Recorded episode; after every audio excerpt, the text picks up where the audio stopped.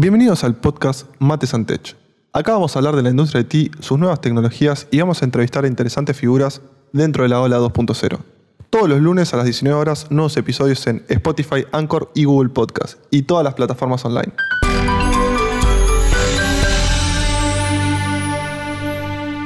Hoy estamos en un nuevo episodio de Mates and Tech y tenemos a un invitado especial que actualmente no está residiendo en el país, está viviendo en Canadá. Hoy estamos con el software engineer de Farmer Edge, Leonardo Molas. Bienvenido, Leo, ¿cómo estás? Hola, Esteban, ¿qué tal? ¿Cómo, cómo te trata la ciudad canadiense de Winnipeg? Eh, bien, por ahora solamente encerrado. Eh, no he salido mucho. Eh, he, visto mucha nieve. Ha estado consistentemente frío. los primeros días que estuve acá ha llegado a menos 20 grados. Y eso que estábamos en marzo. Wow, menos 20 grados en marzo. Sí. Qué locura. y ahora está rondando los 5 grados, 10 grados, por ahí. Claro, que es como un verano, digamos, prácticamente, porque pasar de menos 20 a 10 grados es. Sí, sí, sí, sí, se nota la diferencia. Se nota la diferencia. Eh, bueno, Leo, quería empezar la entrevista preguntándote eh, cómo fue que arrancaste, digamos, en el mundo de Haití, pero yendo un poco hacia atrás, eh, ¿qué, estudiaste? Y, y una pregunta más personal, ¿por qué estudiaste, por qué elegiste computación, digamos? Sí, yo estudié la licenciatura en Ciencias de la Computación en la Universidad del Sur, en Bahía Blanca. Eh, ahí cursé la carrera eh, y hice gran parte de mi carrera profesional. Eh, me mudé de San Antonio Oeste, donde nací, crecí. San Antonio Oeste está en Río Negro, eh, cerca de las grutas. Y es una ciudad chica, que no hay muchas carreras, eh, y mucho menos en el momento donde yo tenía que elegir un camino profesional. Así que con mi familia decidimos que yo me, me iba a mudar a, Bahía Blanca a, a, hacer mis estudios. Claro. Y y elegiste computación, digamos, ¿por qué, ¿por qué surgió? ¿Por qué fue lo que te motivó, digamos, a decir, bueno, voy a estudiar la, licenciatura en, ciencias de la computación? Yo tenía eh, mucha experiencia con, o mucho interés en lo que era la parte de las cosas matemáticas. También me gustaba mucho física eh, cuando era chico. Eh, y Elegí computación porque, por un lado, le veía una salida laboral más clara. Eh, estudiando física, tal vez uno tiene menos salidas laborales en la industria eh, y, sobre todo, tiene salidas laborales eh, dentro de la parte académica. En, en computación la mayor parte del trabajo se encuentra del lado privado y de cualquier manera si hubiera querido seguir por el lado académico podría, podría haberlo hecho, eh, que fue lo que hice eventualmente. Eh, y sí, siempre me gustó la computación. Cuando era chico siempre estaba con, una computadora e investigando sobre qué, qué, era lo que podía hacer, desarmándolas. Eh, hacía cosas chiquitas de programación en, Basic. Así que sí, siempre me, interesó. Siempre fue algo, digamos, que, te, que lo notaste atractivo al, momento de, descubrir cosas, digamos. O sea, se te daba por inventar eh, diferentes programas y agarrabas Basic y empezabas a programarlo para jugar, digamos. Lo tomabas como un juego, digamos. Exactamente, sí siempre fue, fue un, juego y, tratar de, lograr el, objetivo, sea cual sea. Eh, y, siguiendo esto, cuando estabas en la universidad, eh, como bien decías que estudiaste la licenciatura en ciencias de la computación, eh, tuviste que hacer una tesis para poder recibirte de la misma, digamos. ¿Nos podés contar un poco acerca de qué trató tu tesis? Sí, cuando estaba terminando la, carrera estaba muy metido en la parte de inteligencia artificial, era ayudante y eh, muchos de mis compañeros también estaban en la misma, tenían algún interés, así que nos juntamos en, en un grupo de, si no recuerdo mal, éramos seis o siete. Eh,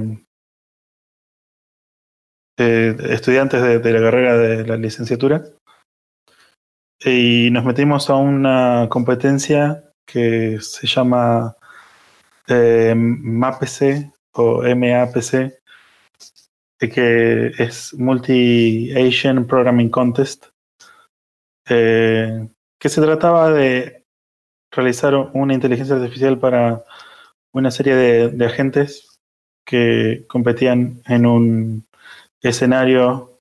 Eh, y, esto lo hacían online. Nosotros teníamos nuestra inteligencia artificial en nuestras computadoras y nos conectábamos a un servidor en, Alemania para competir con otras personas en, en otros puntos del mundo.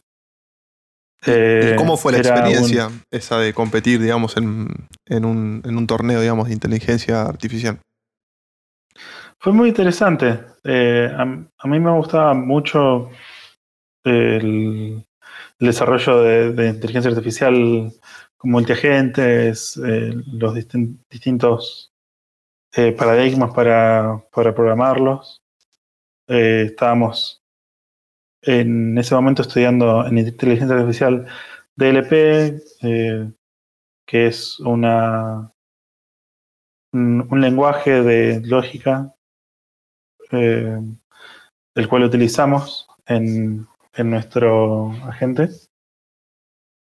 Y, también fue muy interesante poder trabajar con, con mis amigos, eh, los cuales fueron como varias semanas muy intensas hasta el momento de, la competición en sí, que básicamente nos quedamos toda la madrugada eh, trabajando para conectarnos. Eh, como era en Alemania la competencia, teníamos una diferencia de área muy grande, así que nuestras competencias se arrancaban a las 12 de la noche capaz.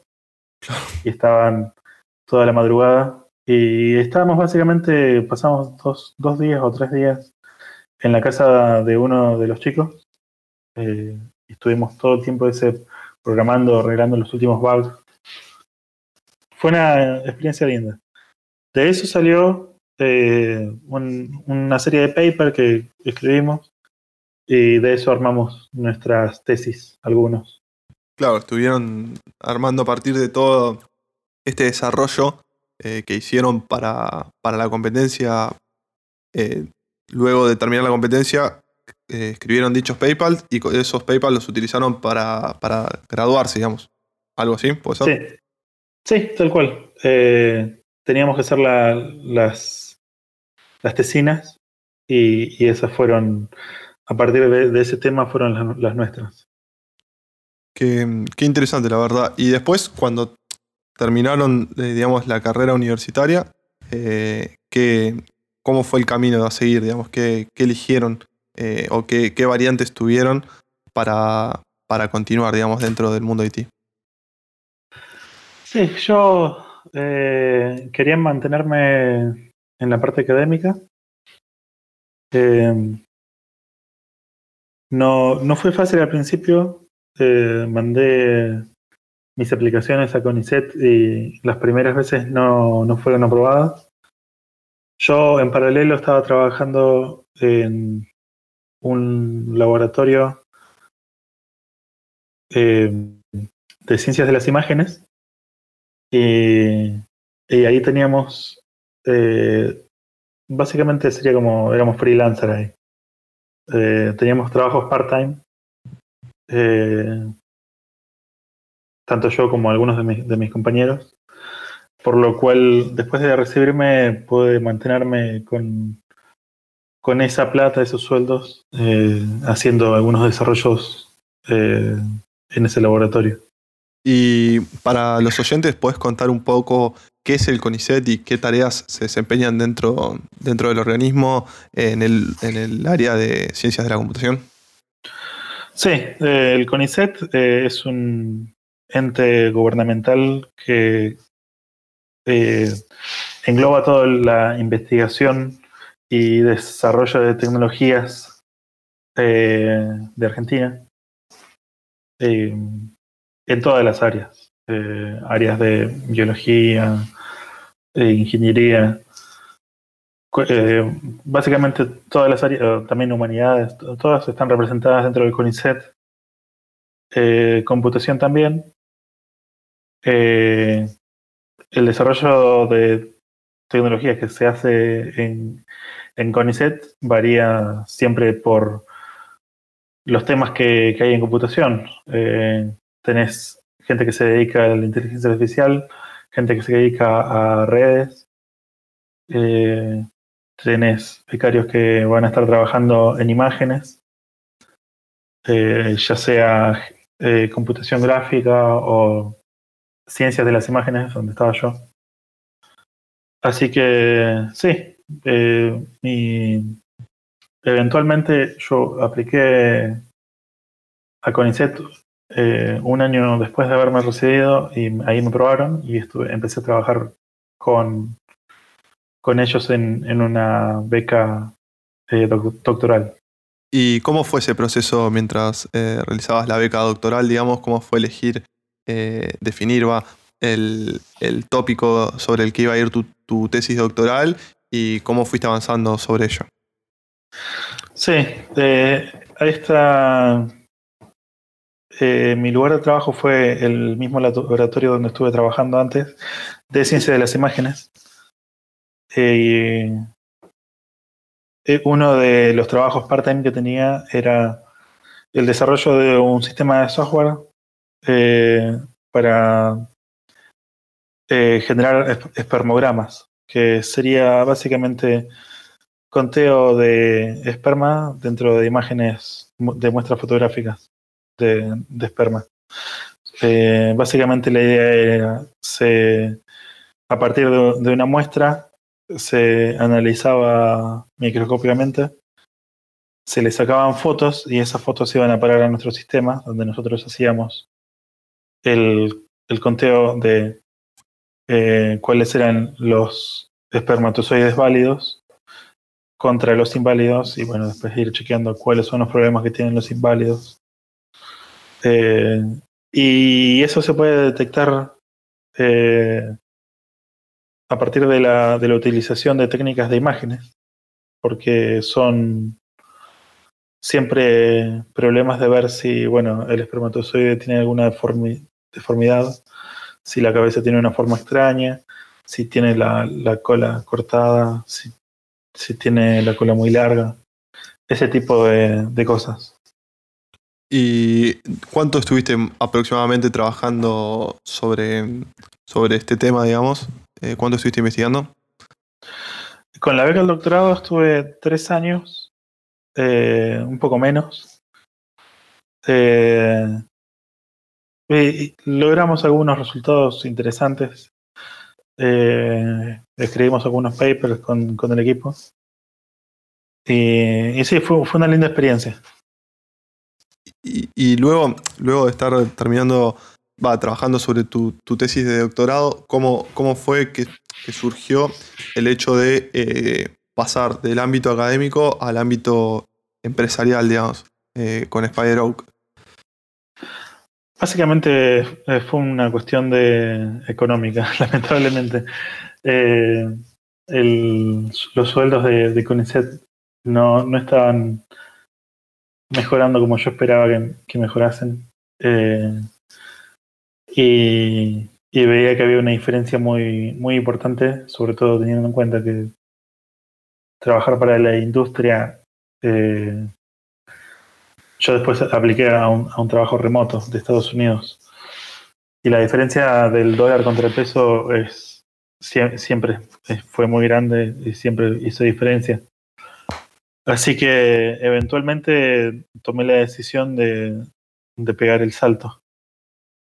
¿Y cómo, Básicamente por esa razón. cómo fue, digamos, el hecho de, bueno, comenzar una búsqueda laboral y encontrar, digamos, eh, tu primer experiencia, se podría decir, dentro del ámbito empresarial de, de Haití, ¿no?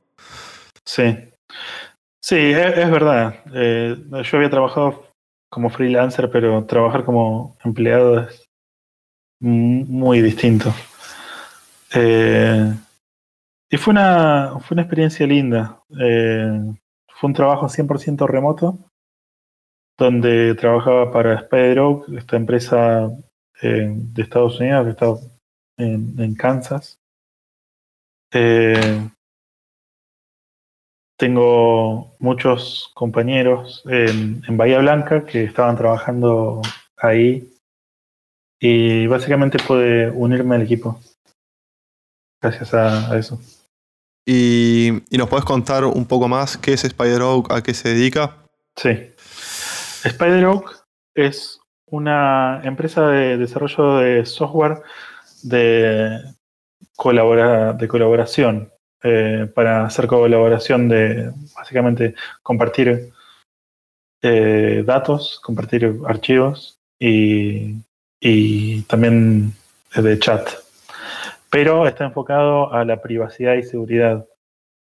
Eh, nosotros tenemos un, o ten- hablo como si estuviera, todavía estuviera ahí, pero eh, la empresa tiene una política de zero knowledge que implica que no tienen ningún acceso a ninguno de los datos tuyos privados, de vos- lo que vos quieras guardar.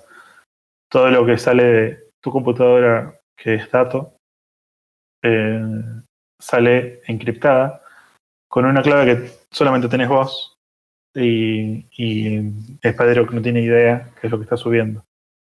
Claro. Entonces, con eso se logra eh, una confianza básicamente absoluta de que Spider no va a hacer nada con tus datos.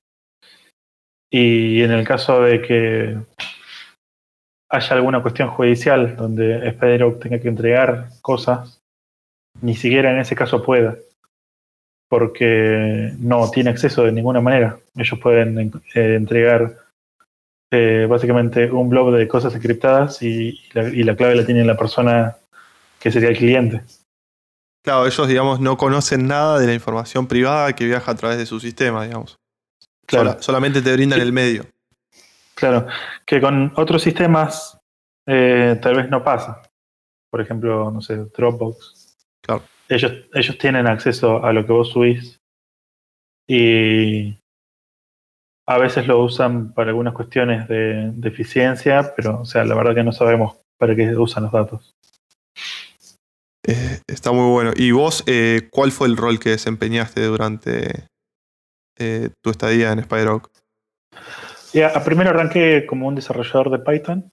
Eh, estaba trabajando en el software de, cabecera de SpiderOak de ese momento, que, que ahora se llama SpiderOak One, que es básicamente como lo mismo que hace Dropbox, pero lo, lo hacíamos nosotros. Eh, me dediqué prácticamente 100% al, al lado del cliente, tanto backend como el frontend. Y eh, era un producto súper estable en el momento que yo llegué, así que no es que tampoco tenía que hacer muchas cosas súper complicadas. Era más bien ir corrigiendo bugs y, pequeños detallecitos.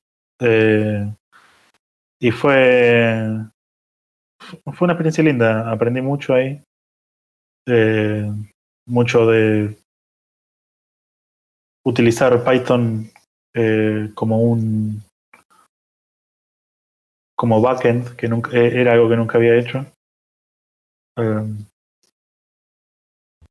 y después pasé a otro equipo eh, que estaban desarrollando el producto que ahora es el más importante que tiene SpiderOak eh, que se llama Crossclave creo Eh, le, le vienen cambiando el, el nombre muchas veces eh, yo me estaba dedicando a la parte de backend de vuelta eh, esta, esta vez tanto servidor como cliente. Y, y lo estábamos desarrollando en Golang. ¿Y cómo fue pasar de, digamos, de Python, que era el lenguaje tuyo de cabecera que venías trabajando hacía varios años, a llegar a un nuevo lenguaje como es Go? Sí, eh, fue interesante porque eh, la empresa, o sea, me, permitió aprender el lenguaje estando dentro de la empresa. Eh, y básicamente fue un aprendizaje leyendo el código que, ya existía y, cometiendo errores. no, no, no, es que hubo ningún, ningún curso ni nada por el estilo. Fue, bueno, vamos a empezar a trabajar en esto y le pegamos para adelante. Y siempre teniendo en cuenta las limitaciones que tiene una persona que recién arranca con un lenguaje. Eh, así que fueron, fueron buenos conmigo cuando, cuando arrancaba. y, eh, Sí, ¿Cómo, o sea, qué fue, digamos, lo demás te, te, llamó la atención de, Go? Me llamó la, atención que fue algo que aprendí como muy,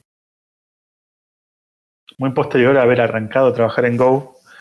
Es la, capacidad increíble que tiene de, manejar eh, para el paralelismo y cómo generar eh, Go routines que son los, threads de, Go. Eh, y la facilidad que tienen de, para, la comunicación entre ellas. Eh, eh, me, pareció súper super eficiente, comprensible y, y, sí, o sea, eso es lo, que más me, gusta del sistema. Sí, sí, la verdad que las Go Routines y, lo livianas que son. Y otra cosa va, que yo tuve la oportunidad de usarlo eh, fue el hecho del testing que tiene Golang. Eh, te brinda una suite de testing súper interesante. No sé si tuviste la oportunidad de utilizarlo. Sí, eh, a, mí no me sorprendió tanto. O sea, me, pareció una. GoTest está, está bueno, pero tampoco me explotó la cabeza. Eh, eh, nosotros hacíamos, eh, teníamos todo un sistema súper complicado para, hacer testing de, integración y, se la bancaba bien. en eso no, me puedo quejar. después, también es muy eficiente para, para lograr, lograr mantener muchos tests andando en paralelo que fue, es, impresionante cómo funciona de bien eso. Eh, sí, sí, eh, está, muy bueno. Y mm, supongo que dentro de Spyrock estuviste trabajando con, digamos, para la tecnología de encriptación con blockchain. ¿Nos podés contar un poco qué es blockchain desde el lado teórico, digamos? Sí, eh, blockchain es lo que, o sea, todo el mundo lo, va a conocer de, por las criptomonedas. Por ejemplo, Bitcoin fue la, primera que, empezó a utilizar esa tecnología. Eh, pero en sí es un, es un concepto muy simple, donde vos tenés un blob de datos que se encadena con otro blob de datos a partir de una, un hash, eh, que sería alguna cuenta por ejemplo, un checksum del bloque de datos anterior.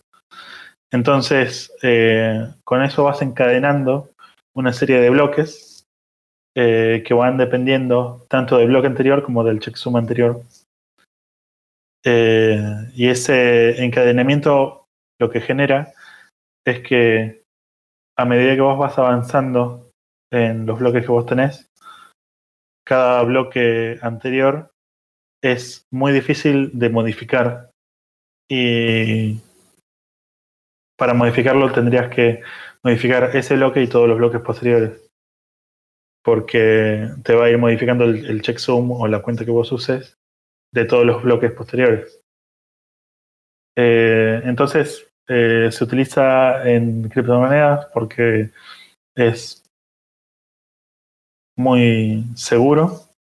Eh, y nosotros también encontramos una aplicación interesante para utilizarlo para guardar datos. Eh, se lo cual, nada, eh, es, es muy interesante la, la, aplicación. Me, me, parece que está súper bueno que, que, aclarar, digamos, que no puedes contar el hecho de, de, cómo lo usaban blockchain, pues básicamente es el core de la empresa, digamos. Entonces, eso te lo, te lo reservas y me parece que está súper válido. Sí, sí, sí, sí. Si hay que empezar a contar algo, aparecerían los ninjas y, o los francotiradores. no, no, por favor, no queremos eso.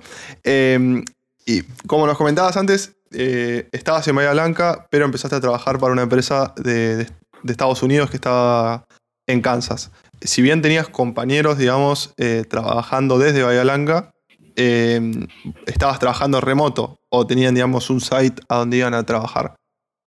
No, eh, yo trabajaba siempre desde mi casa. Alguna vez me iba a la casa de un amigo, pero no, no más que eso. Y, eh, y que, quería saber, digamos, el hecho de trabajar remoto, que, cuáles ventajas tiene y cuáles desventajas notaste, digamos, de, estar todo el día dentro de tu casa, básicamente. Sí, eh, bueno, ahora todos creo que tenemos esa experiencia por, por el coronavirus, que estamos todos encerrados y creo que el mundo de la computación están todos trabajando de manera remota. Eh, yo siempre tuve esa experiencia porque incluso estando en el doctorado, gran parte del trabajo lo estaba haciendo desde mi casa. No tenía tanta necesidad de ir a la oficina, eh, iba solamente por una cuestión para despejarme, eh, hablar con, mis compañeros o tal vez si necesitaba la utilización de, una de las computadoras de ahí podía, podía hacerlo.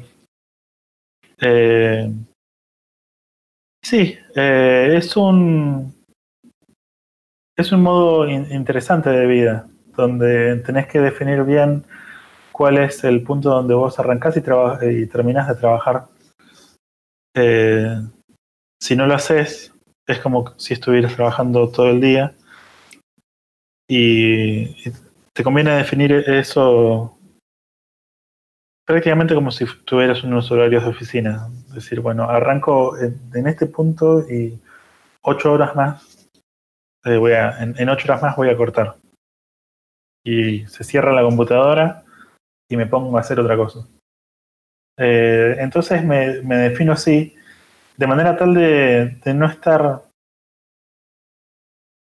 eh, arrancando algo nuevo al final del día o, o dejar cosas poco interesantes para, para, los principios de día porque yo soy una, una persona que funciona mejor de, de, tarde y no tanto de mañana.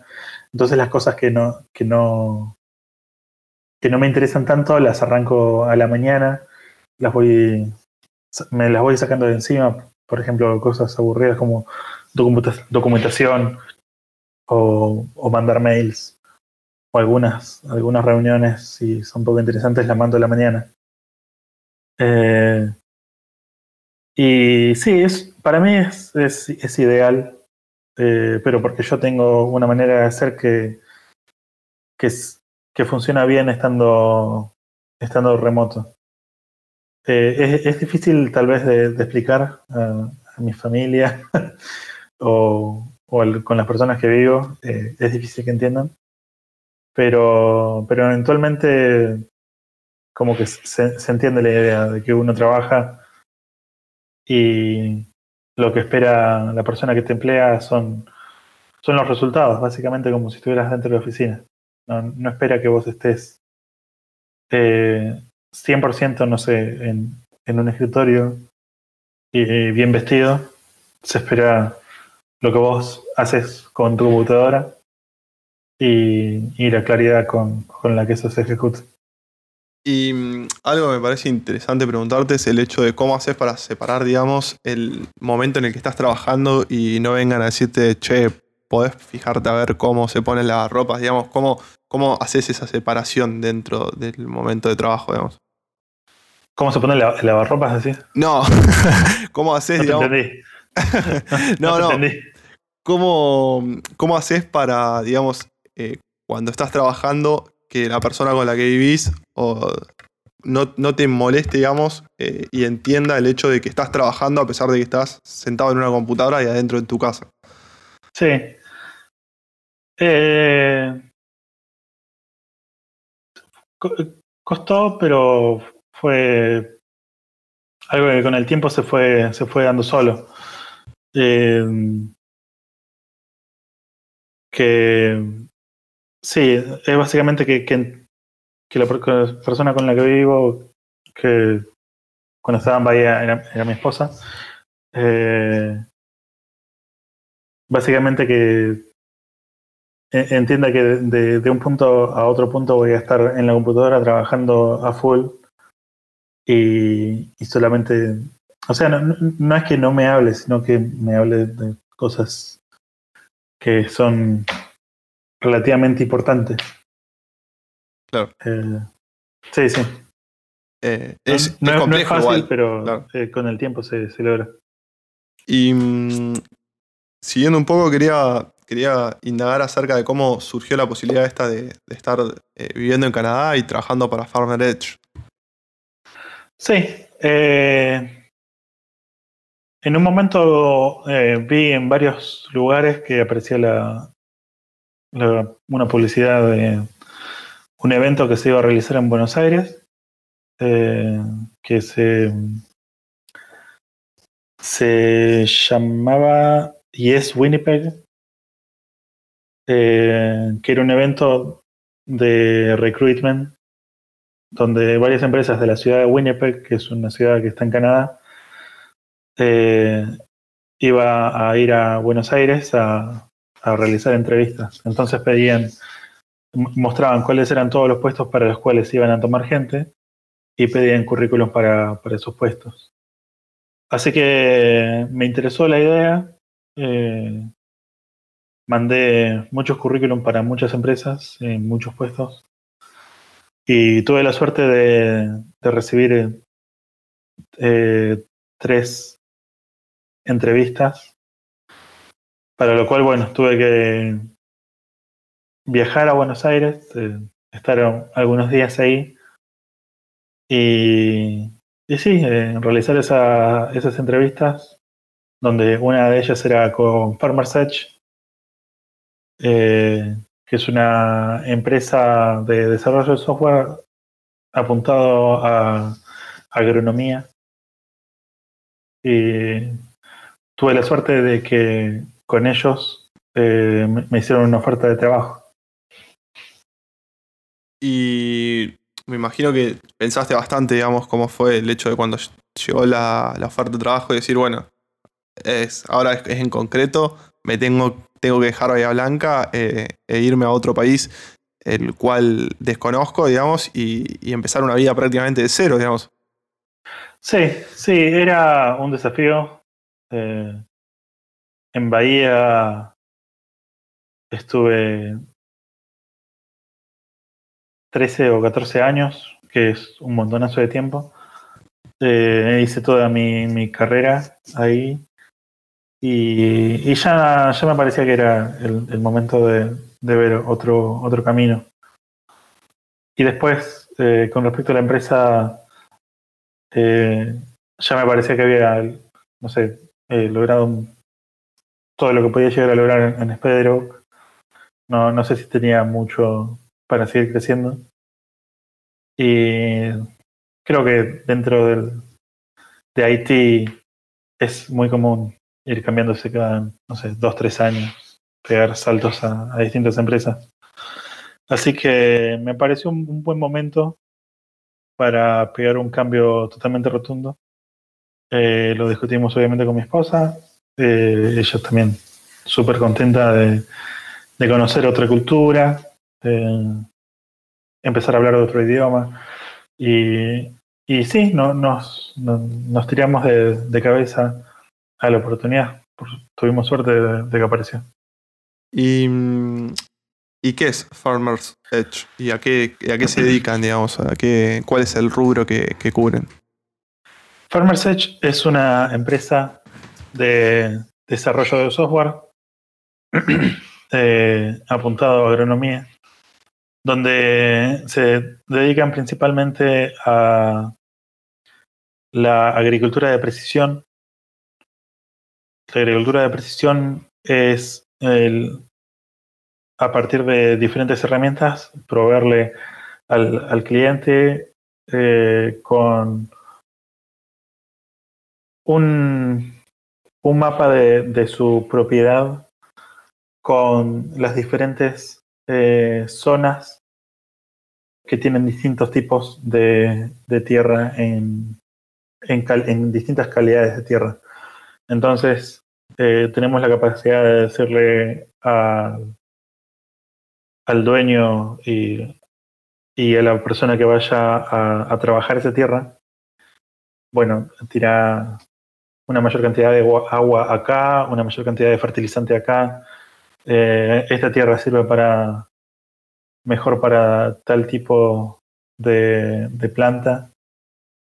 Y, y sí, también proveemos otros servicios como básicamente un mon monitoreo satelital de, del, de su campo eh, con imágenes prácticamente todos los días, imágenes satelitales, de manera tal de que eh, la persona pueda, no sé, arrancar el día mirando a una imagen satelital y diciendo, ah, mira, me parece que acá hay un problema, voy a ver si en tal zona eh, tengo que ir y hacer algo, algún trabajo.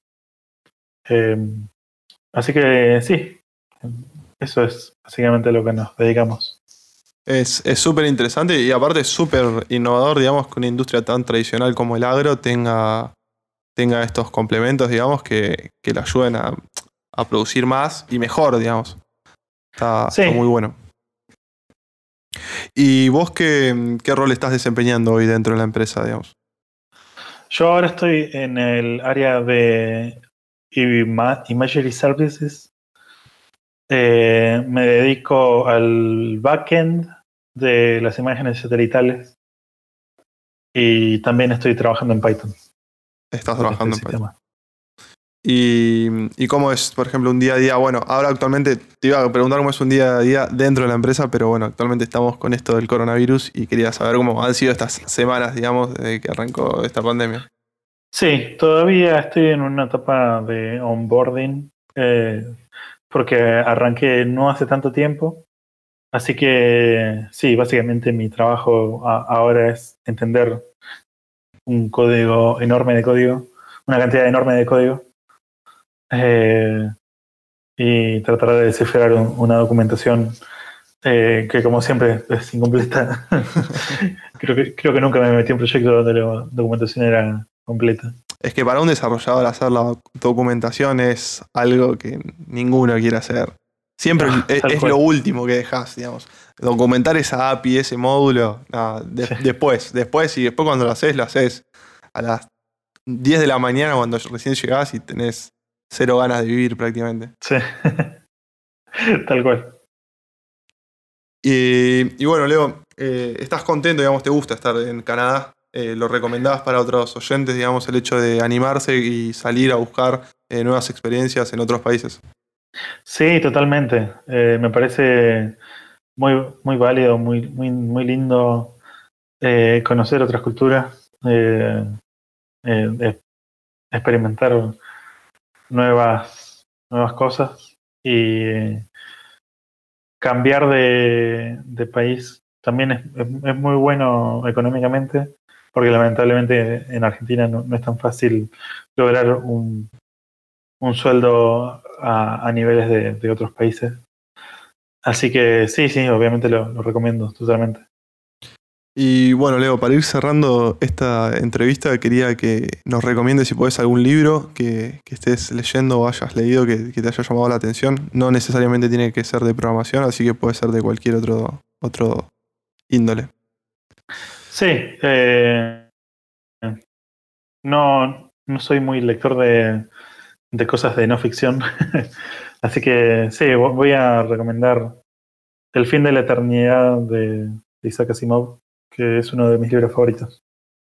Bárbaro, bárbaro. Me parece, Muy bueno, yo no lo leí y cuando lo lea te, seguramente te escriba para comentarte a ver qué, me pareció.